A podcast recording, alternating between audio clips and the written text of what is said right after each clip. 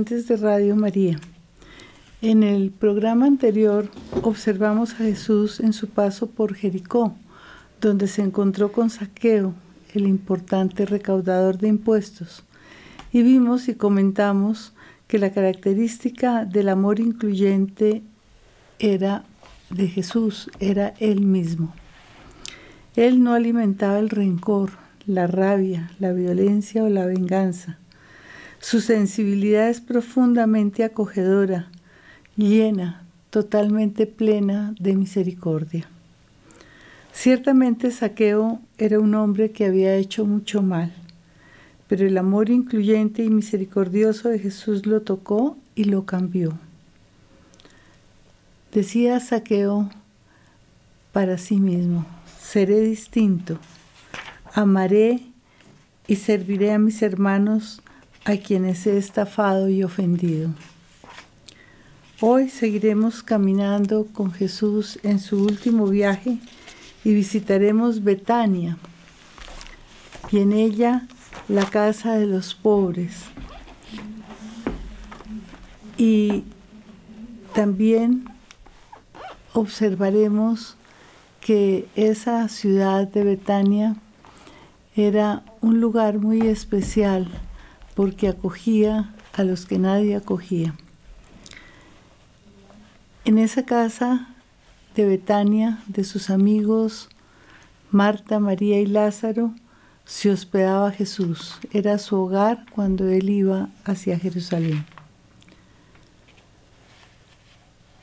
Ahora que comienza la cuaresma, hoy miércoles de ceniza, los invito a que todos abandonemos aquellas actitudes que nos separen de Jesús, de todo aquello que nos separe de su amor incluyente y misericordioso, y recordemos que la columna que sostiene la vida de la iglesia, como dice el Papa Francisco, es precisamente la misericordia. Nuestra vida, recordemos, es un camino que conduce a una meta anhelada, el encuentro con Dios. Jesús nos va señalando las etapas que debemos ir haciendo para llegar a esa meta. Una de esas etapas es precisamente no juzgar, no condenar, no excluir. Esto se traduce en percibir lo bueno que hay en cada persona en que a nadie etiquetemos con un juicio parcial. Por eso esta tal etapa, tal vez la primera, es perdonar, perdonar y dar, ser generosos instrumentos de perdón. La siguiente etapa y que nos acerca más a nuestra meta es la misericordia. Sed misericordiosos, nos dice Jesús, como vuestro Padre es misericordioso. Esa es la prueba de que Él nos ama, de que Dios nos ama y que en su corazón, en el corazón de Dios, todos cabemos. Jesús leía con misericordia el corazón de sus interlocutores y por eso podía descubrir sus necesidades. Hoy visitaremos con él Betania y Jerusalén tal como era en su época, y comprenderemos que en esos escenarios reales Él pudo revelar a todos su infinita misericordia. Ese amor que es misericordia y que todos deseamos vivir.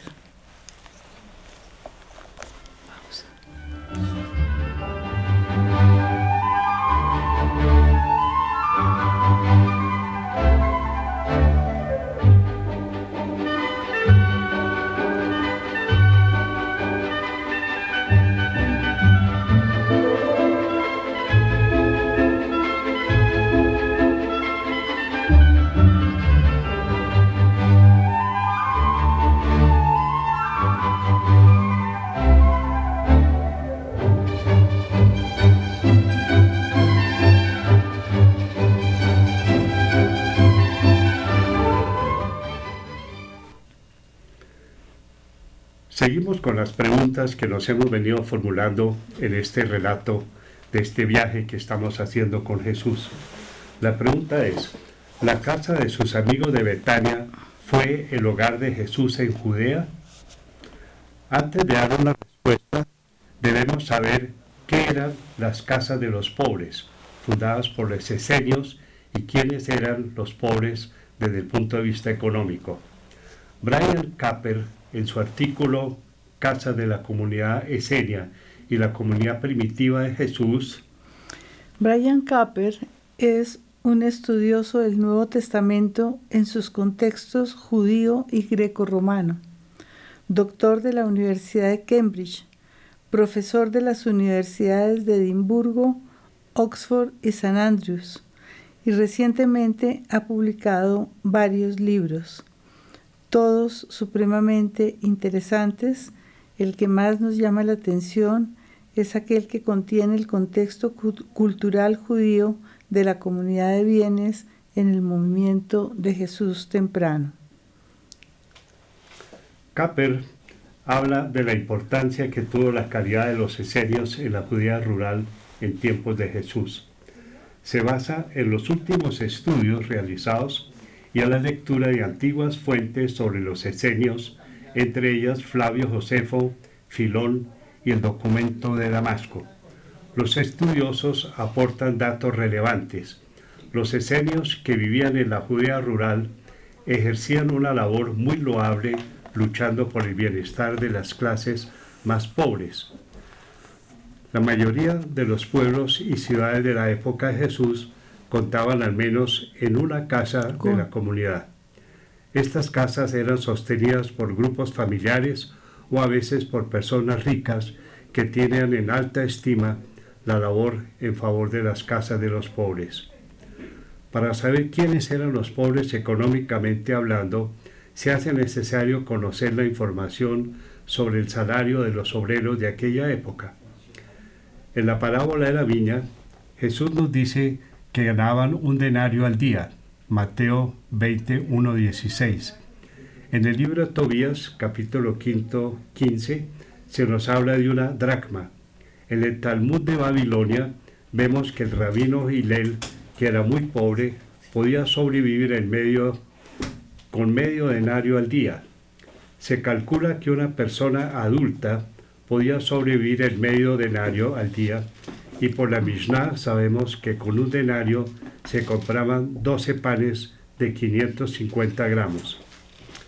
El rabino Aben David dice que en el campo a un obrero solo se le daba trabajo 200 días al año por razones del clima. Catón el Viejo señala que mientras un esclavo que trabajaba en una finca comía lo equivalente a 4 o 5 libras de pan al día, y su mantenimiento costaba 78 denarios al año. Un trabajador libre y su familia gastaban 250 denarios al año. De acuerdo con estos datos, un trabajador de Judea que ganaba un salario normal apenas podía subsistir con su familia. Ante cualquier imprevisto o el aumento del número de sus miembros podía pasar muchas necesidades. Esto nos permite pensar que Jesús, quien no pertenecía a la clase de los pobres, pues su padre y él eran artesanos, no agricultores ni jornaleros, podía llevar con su familia, si bien no era rica, una vida digna, pero presenció y sufrió con las necesidades de los más pobres, se condolió y solidarizó con ellos. Es precisamente su amor a los maltratados, a los marginados, a los enfermos, a los pecadores, a los más pobres de la sociedad, lo que lo lleva a tomar una opción profundamente libre en favor de todos ellos. En el Nuevo Testamento vemos que una de sus características más, sobresalientes es su opción libre por la pobreza. Jesús es del linaje de David, es culto, hace parte de menos del 10% de la población que no solo sabía leer, sino comprender e interpretar las escrituras. Ama a su Padre, que hace llover sobre buenos y malos, y se pone en el lugar de los que sufren y opta por ellos. No debe sorprendernos entonces que conociera las casas de los pobres y se solidarizara con quienes las favorecían, los patronos buenos y ricos que obtenían ingresos extras por la realización de sus actividades como terratenientes o artesanos. Es muy probable que los esenios atendieran en casas de pobres con la mayoría de las ciudades y pueblos de Judea, como hemos visto. Nos preguntamos si había casas de estas en Jerusalén o cerca de ella, o cómo sería su atención a los pobres en esta zona de de esta zona, perdón, de esta zona. Jerusalén planteaba problemas a causa de la pureza ritual, de modo que es muy posible que las casas para los pobres y los enfermos se encontraran en las afueras de la ciudad o cerca de ella. En el libro del rollo del templo, capítulo 11 de, Q, hay un pasaje que nos permite plantear la situación haréis tres lugares al este de la ciudad, separados entre sí, a los que vendrán los leprosos, los que padecen gonorrea y los hombres que tengan una polución. 11 Crele 20:13. El pasaje inmediatamente anterior señala en radio de 3000 señala un radio de 3000 codos, unos 1400 metros, dentro del cual no debería haber nada impuro. Hay tres pueblos que se ajustan perfectamente a esta prescripción: Betfagé, Betania y Ensemes. Algunos piensan que en Betania los esenios cuidaban de los leprosos. Resulta muy interesante que precisamente en Betania Jesús esté cenando en la casa de Simón el leproso, como lo vemos en Marcos 14, 3 a 10. Su amigo Lázaro murió en Betania a causa de una enfermedad. Juan 11, 1 a 12. El cuarto evangelio nos dice que Betania se encuentra a 15 estadios más o menos, 3 kilómetros de Jerusalén, en Juan 11, 18. De modo que cumplía perfectamente con los requisitos de pureza, puesto que se encontraba en la ladera del otro lado del Monte los Olivos y era totalmente invisible la ciudad de Jerusalén y desde el templo. Por esto, su elección para establecer una casa que recibiera y cuidara a los enfermos resulta perfectamente comprensible.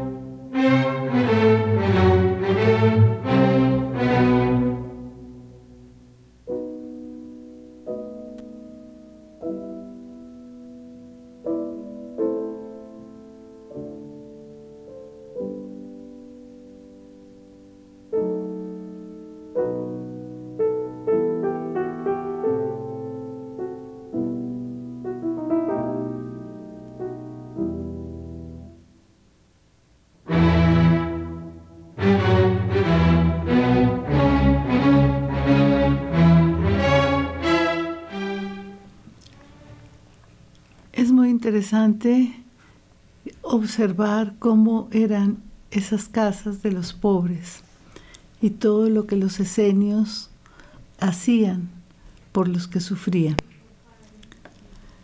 Vamos a incursionar ahora en Betania. ¿Cómo era Betania? El nombre de Betania significa casa de aflicción. San Jerónimo dice que su nombre se deriva del hebreo Betaní o del arameo Betanya, cuyo equivalente semántico moderno es casa de pobres.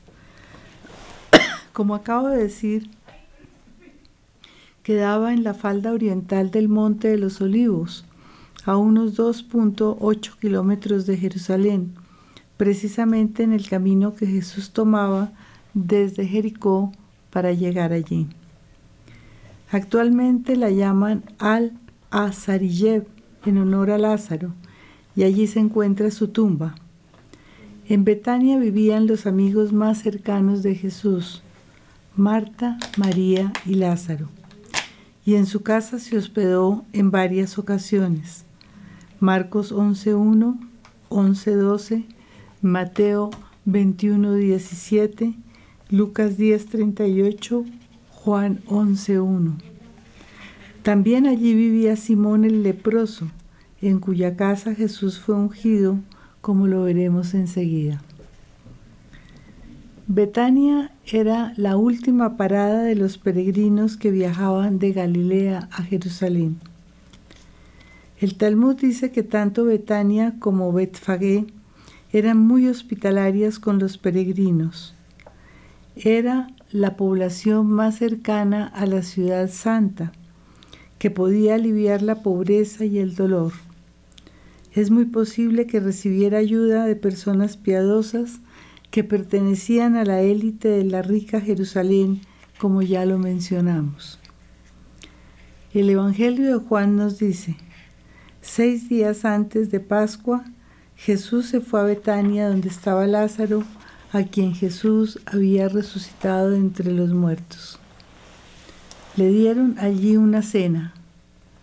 Marta servía y Lázaro era uno de los que estaban con él en la mesa. Entonces María, tomando una libra de perfume de nardo puro muy caro, ungió los pies de Jesús y los secó con sus cabellos. Juan 12, 1 al 3. Según los evangelios, Betania era el lugar de residencia de Jesús cuando iba a Jerusalén.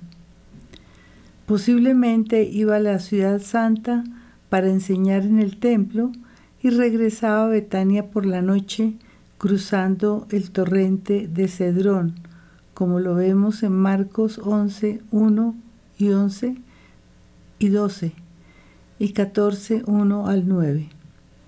Los evangelistas dejan ver que Jesús gozaba de gran estima en esta ciudad. Es probable que tuviera una relación de amistad con los que administraban la hospitalidad y que éstos lo alojaran a él y a sus compañeros de viaje.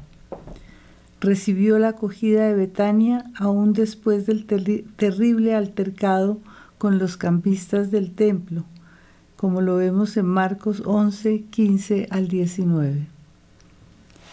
En la semana de su pasión, como leemos en los Evangelios, fue honrado con un banquete y ungido por María. Nos cuenta Juan 12:2. Cuando Judas Iscariote critica el desperdicio de algo tan costoso y argumenta que se habría podido vender y dar el dinero a los pobres, Jesús le dice, déjala, que lo guarde para el día de mi sepultura porque pobres siempre tendréis con vosotros, pero a mí no siempre me tendréis. Juan 12, 5 al 7. Y en Marcos le da la mayor trascendencia a la acción de esta mujer. Yo os aseguro, donde quiera que se proclame la buena nueva en el mundo entero, se hablará de lo que ella ha hecho para memoria suya. Marcos 14, 9. ¿Acaso no estaba María ungiéndolo como el Mesías esperado? Solo esto puede explicar la trascendencia universal que Jesús atribuyó a la acción de esta mujer y a la proclamación que ella hace de la buena nueva porque María hizo la primera confesión de fe en Jesús el Mesías, el esperado, el Señor redentor y salvador de los pobres y de los oprimidos. Fíjense lo que les estoy diciendo. Es María quien hace esa primera confesión de fe en Jesús el Mesías, el esperado, el Salvador de los afligidos, de los pobres, de los oprimidos. El elevado valor del perfume con el cual ungió Jesús demuestra, con el cual ungió a Jesús demuestra que María era una persona adinerada, posiblemente perteneciente a la élite de Jerusalén que ayudaba con su dinero y su servicio en esta casa de Betania. La acción de María era ciertamente una provocación para las autoridades fariseas y saduceas a las que Jesús había cuestionado cuando les volcó las mesas a los cambistas en el templo. Marcos 11, 15 al 18, Juan 2, 13 al 23. María estaba confesando a Jesús como el Mesías de los pobres y de este modo lo enfrentaba a la estricta autoridad de Jerusalén. Las palabras de Jesús abordan en primer lugar la crítica que hace Judas a su generosidad. Las mujeres ricas que ayudaban a los pobres en Betania debían mostrar por ellos solicitud y respeto. María ha realizado también con él una hermosa obra. Ha ungido de antemano mi cuerpo para la sepultura. Marcos 14, 6 al 8. Jesús comprende que sus enemigos, lejos de reconocer su identidad como así como sí lo hace María, lo observan llenos de envidia como a un rival a quien han de darle muerte. Después de esto, Jesús se dirige desde Betania a la colina sudoeste de Jerusalén, al monte Sión, a celebrar su última cena con sus discípulos. Como vimos en el capítulo segundo, la hospitalidad de las personas que acogieron a Jesús en sus casas tuvo un papel fundamental en la difusión del mensaje evangélico tanto en Galilea como en Jerusalén. Pero los evangelios nombran principalmente a las personas que lo acogieron en sus casas en Jerusalén y sus alrededores. Saqueo en Jericó, Lucas 19, 1 al 10. Lázaro y sus hermanas en Betania, Juan 11, 1 al 12, Lucas 10, 38, 42, Marcos 11, 11. Simón el leproso también en Betania, Marcos 14, 3 al 9. El propietario anónimo que le prepara su sala para que celebre la cena de Pascua con sus discípulos en Jerusalén. Marcos 14, 12 al 16. Jesús estableció una relación más cercana y estrecha con estos seguidores que con la gente que se encontraba entre la multitud. Estas personas y sus familias lo escuchaban y se adherían a su mensaje para vivir de acuerdo con él su vida cotidiana. Lo que les decía procuraban recordarlo, sobre todo sus enseñanzas relacionadas con un nuevo estilo de vida inaugurado por la presencia del reino. Y estos recuerdos se convierten en la tradición comunitaria por excelencia. Para concluir este comentario sobre Betania, Quiero añadir que en el jardín de la casa de las hermanas de San Vicente de Paul se encontró no hace mucho tiempo un baño ritual del siglo I que se relaciona con los baños de purificación de los judíos practicados desde épocas precristianas como vimos cuando hablamos de Magdala. Es probable que los peregrinos galileos que subían a Jerusalén, entre ellos Jesús, procuraran purificarse antes de entrar a la ciudad. Juan 11:55.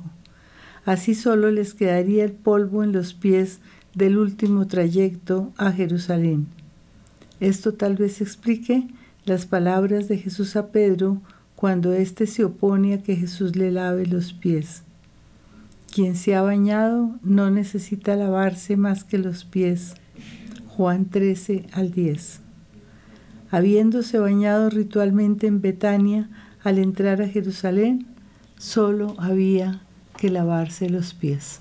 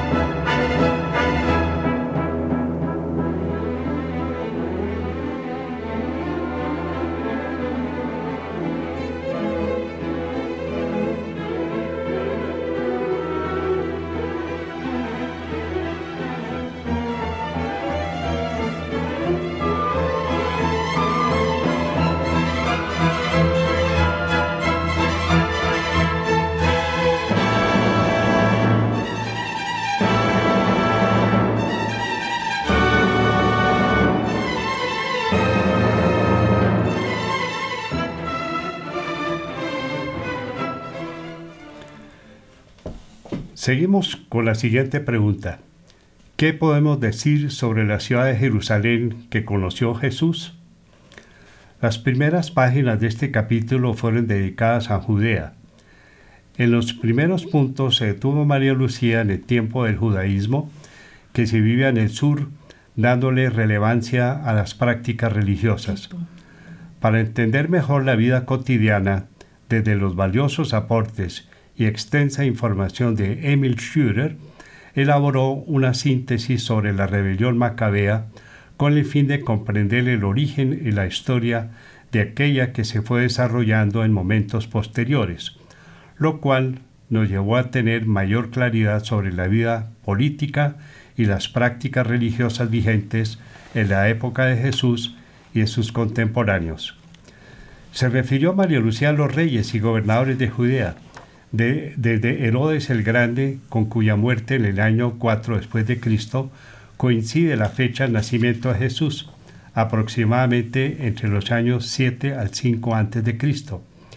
Y también se refirió a los gobernadores romanos.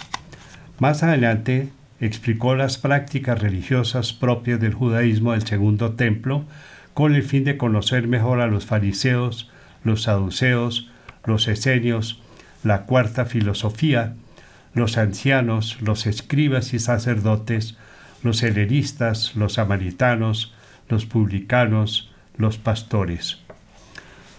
Luego pasamos a la Galilea de Jesús para acompañarlo por los valles, las montañas y las ciudades que recorrió, y constatar la enorme influencia que tuvo en su personalidad el entorno en el que vivió así como también los aportes de la arqueología para iluminar el dato bíblico.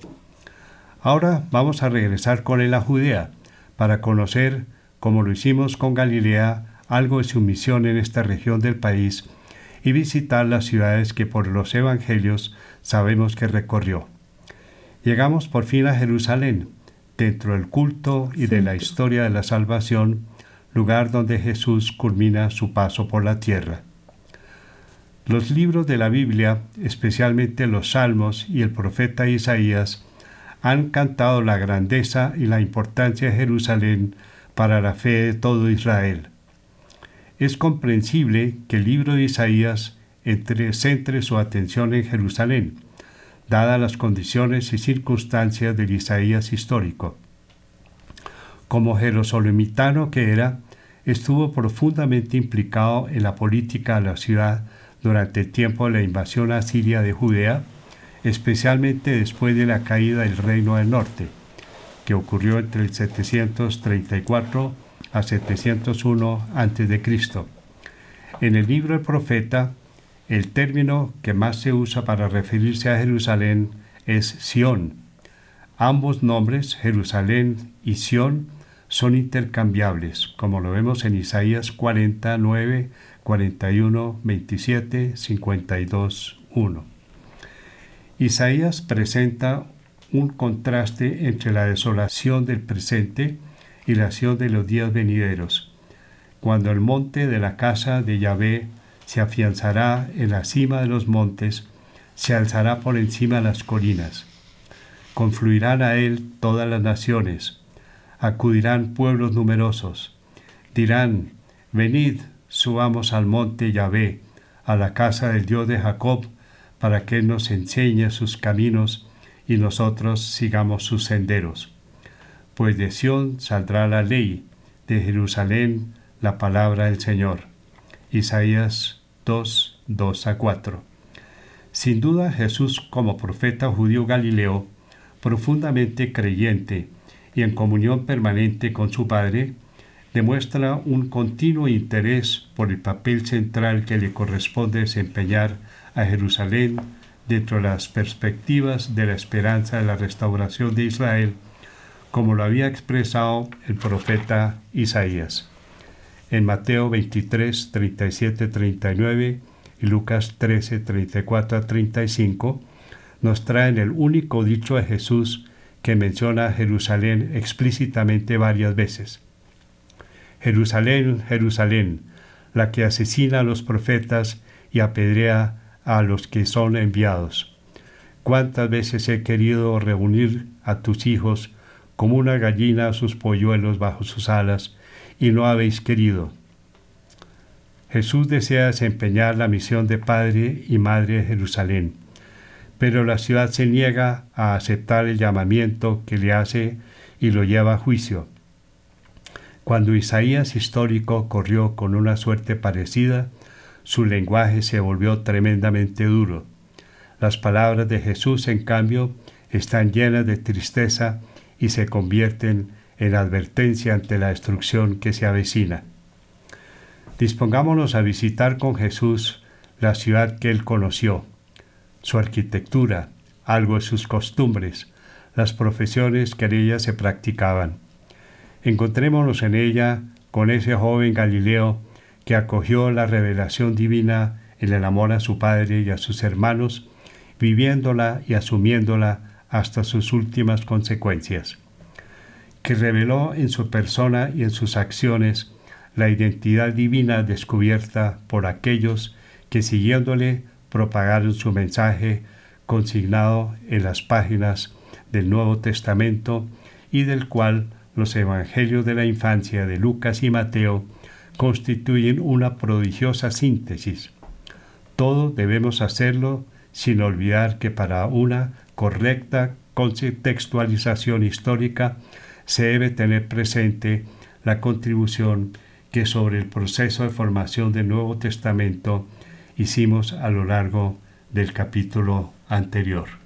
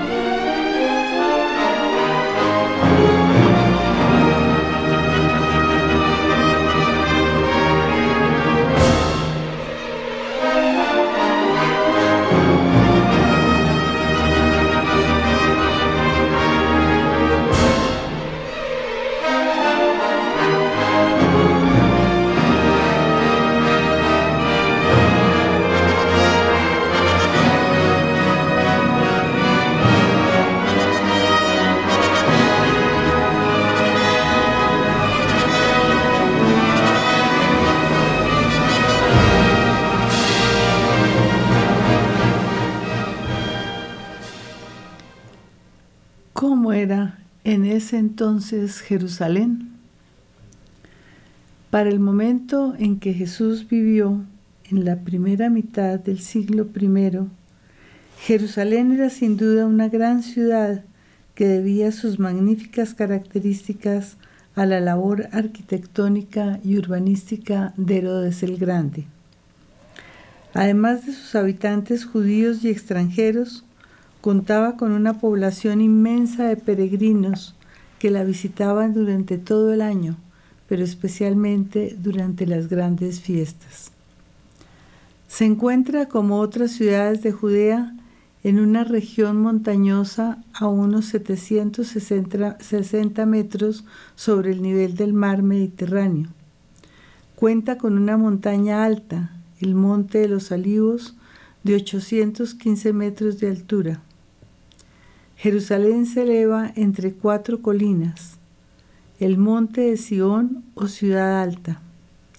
Este queda al oeste, la colina de Ofel o ciudad de David al suroeste, el monte del templo al este y parte de la colina de Betesda al norte.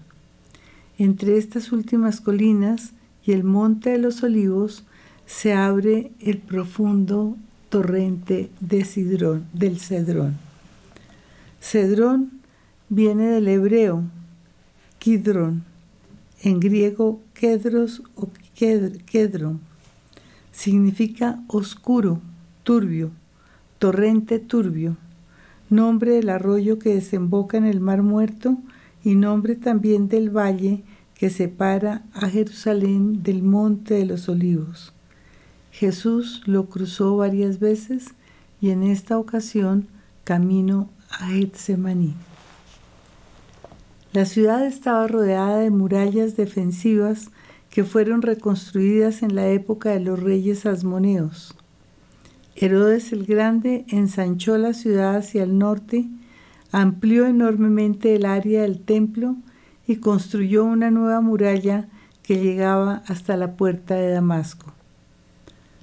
La actual ciudad vieja que conocemos puede ser la misma Jerusalén de Herodes porque corresponde a un plan preconcebido con trazado geométrico lo cual hoy nos aproxima a lo conocido por el propio Jesús. Desde tiempos remotos el agua fue su más grave problema. Los arroyos que la rodean estaban secos la mayor parte del año y solo en invierno los aguaceros torrenciales permitían recoger el agua de la lluvia.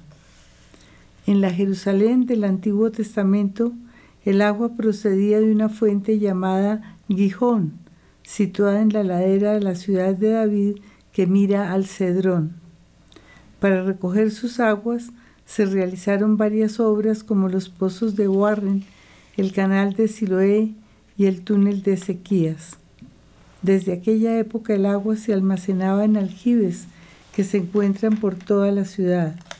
Los más importantes eran las piscinas de Siloé al suroeste, las piscinas o embalses llamados Strution o de las ovejas y el de Israel al norte del templo.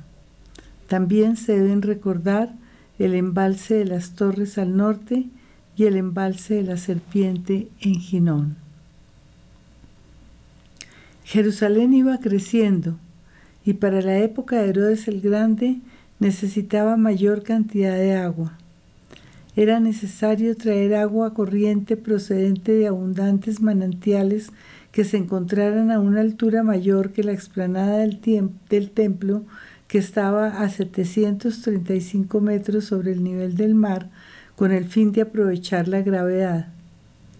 En una zona que se encuentra al suroeste de Belén, se construyeron unos aljibes conocidos como los pozos de Salomón, en los cuales se recogía el agua que venía de fuentes situadas entre 800 y 65 metros, y desde allí se conducía a lo largo de 21 kilómetros por medio de lo que se llamó Bajo Acueducto.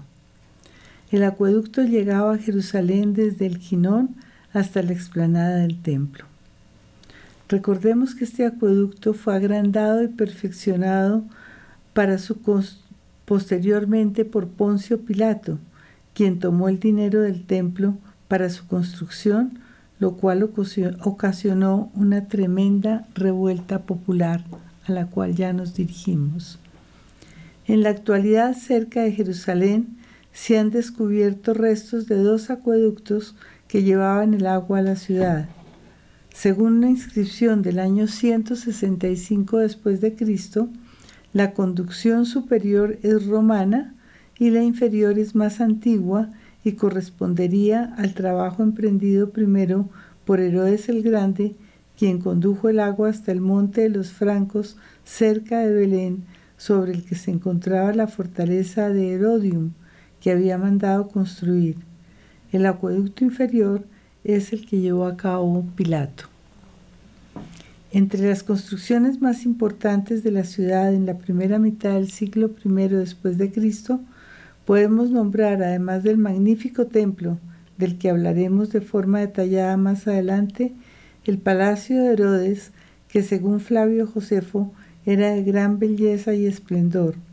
Se encontraba entre el barrio armenio y la torre Antonia, cerca de la actual puerta de Jaffa.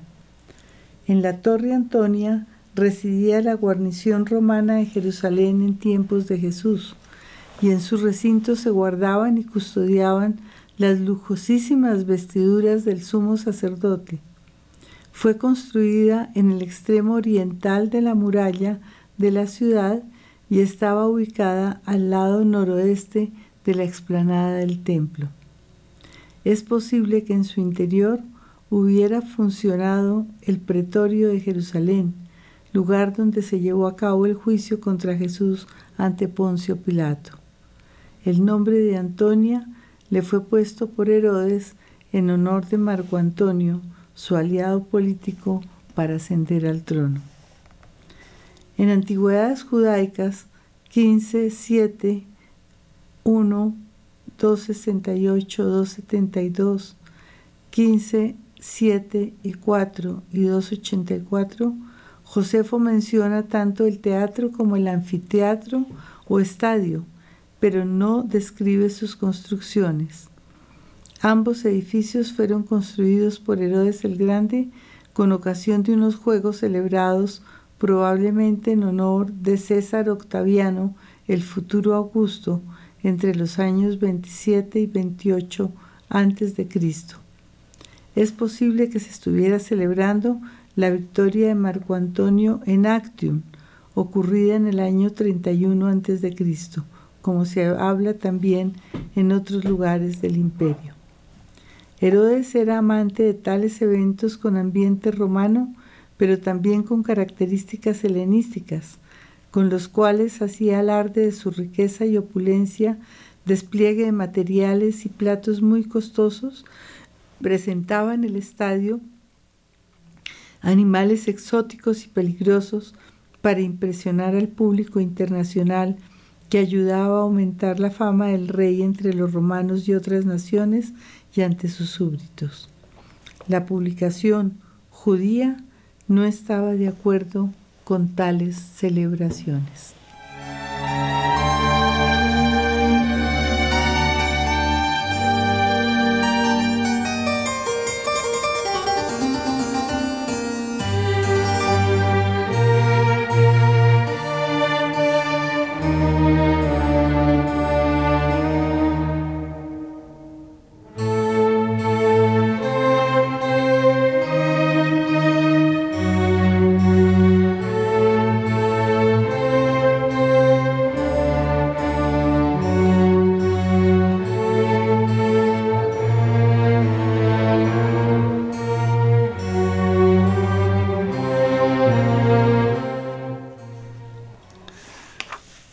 Se han hecho en la ciudad muchos más descubrimientos de calles, entradas al templo, casas, tiendas, etc. Todo lo cual nos ilumina notablemente el tiempo en que Jesús estuvo en Jerusalén. A propósito de tales descubrimientos, Charles Worth nos dice, también descubrió una fábrica anterior al año 70 que producía recipientes de piedra tanto torneadas como cinceladas a mano. Ha aparecido una importante cantidad de cristal herodiano de finísima factura, bellísimos colores y detalles, entre ellos una menorá. La mayor parte del cristal procede de Isma, una localidad al norte de la ciudad. Gibson, en sus excavaciones, encontró un estrato herodiano que le ha ayudado a localizar la casa Caifás. Encontró también una espada romana con su vaina extraordinariamente bien conservada. En el año 2004 se descubrió la piscina de Siloé. Según el cuarto evangelio, Jesús en las inmediaciones del templo hizo barro con sus manos y ungió con él los ojos de un hombre ciego de nacimiento y le dijo, Ve a lavarte en la piscina Siloé. Juan 9, 7, 9, 11. En Silván, barrio periférico de la Jerusalén actual, los arqueólogos descubrieron esta piscina que tiene 45 metros de longitud. Estaba revestida de piedra, contaba con una explanada, un canal que traía agua limpia de la fuente de Silván y peldaños que permitían bajar a la piscina y una calle pavimentada que conducía hacia el templo. Esta piscina se usaba para las ceremonias judías de purificación, un ritual desde la época de Jesús hasta la destrucción del templo en el año 70 después de Cristo. Otras construcciones importantes debieron ser el Palacio de los Macabeos y el Xiustus, del primero hasta ahora solo se tienen noticias literarias.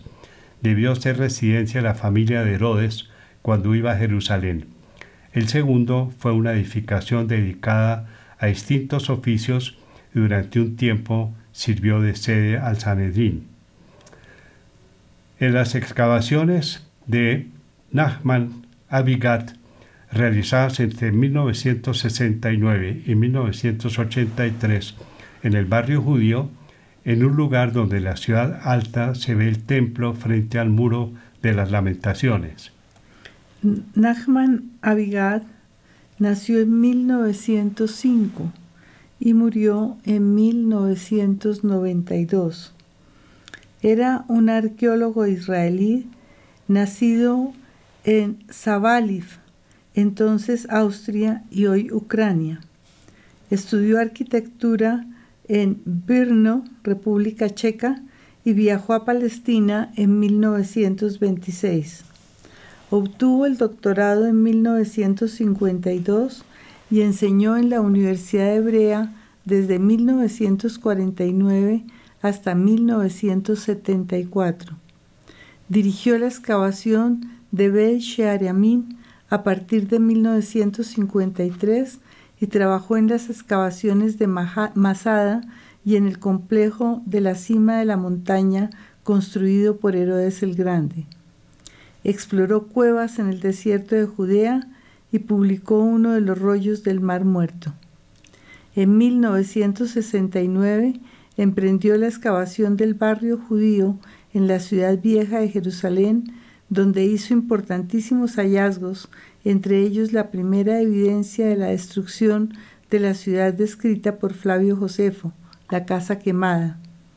Desenterró lujosas villas pertenecientes a las clases altas del siglo I restos de la iglesia bizantina Nea, nueva, y el, y el cardo de Jerusalén, una carretera de 21 metros del siglo XV, del siglo V, que conecta la iglesia del Santo Sepulcro con la iglesia Nea. Entre los hallazgos más importantes se encuentran los restos del muro amplio mencionado dos veces en el libro de Nehemías y construido durante el reinado de Ezequías a finales del siglo VIII Cristo. Este arqueólogo encontró cuatro magníficas casas aristocráticas que con seguridad existían en tiempo de Jesús. Una de ellas es la que llamaron Casa Palaciega, de 600 metros cuadrados, con un patio interior y muchísimas habitaciones, magníficos mosaicos y muros pintados con estuco. La otra, un poco más distante llamada Residencia Herodiana, de 200 metros cuadrados, tiene un patio central, habitaciones y dependencias. Un poco más al este se encontró la Casa Quemada, incendiada en el año 70 por las tropas de Tito y estaba destinada a un taller. En todas se encontraron baños y piscinas, mikvets, baños de purificación ritual, de los que ya se ha hablado anteriormente cuando nos referimos a los recientemente encontrados en Magdala. En todas las piscinas había escaleras. Las vajillas y enseres encontrados son de una gran finura. La zona donde se hicieron estos hallazgos debió pertenecer a un barrio donde vivía la clase alta sacerdotal. Bueno, creo que vamos a dejar en esto y seguiremos Dios mediante en el próximo programa incursionando en esta maravillosa ciudad de Jerusalén que Jesús conoció para ver su importancia y la cantidad de cosas maravillosas que existían ya en su época. Bueno, muchas gracias, que tengan una cuaresma muy santa y que todos tengamos una dosis alta de conversión. Hasta el próximo miércoles. Muchas gracias.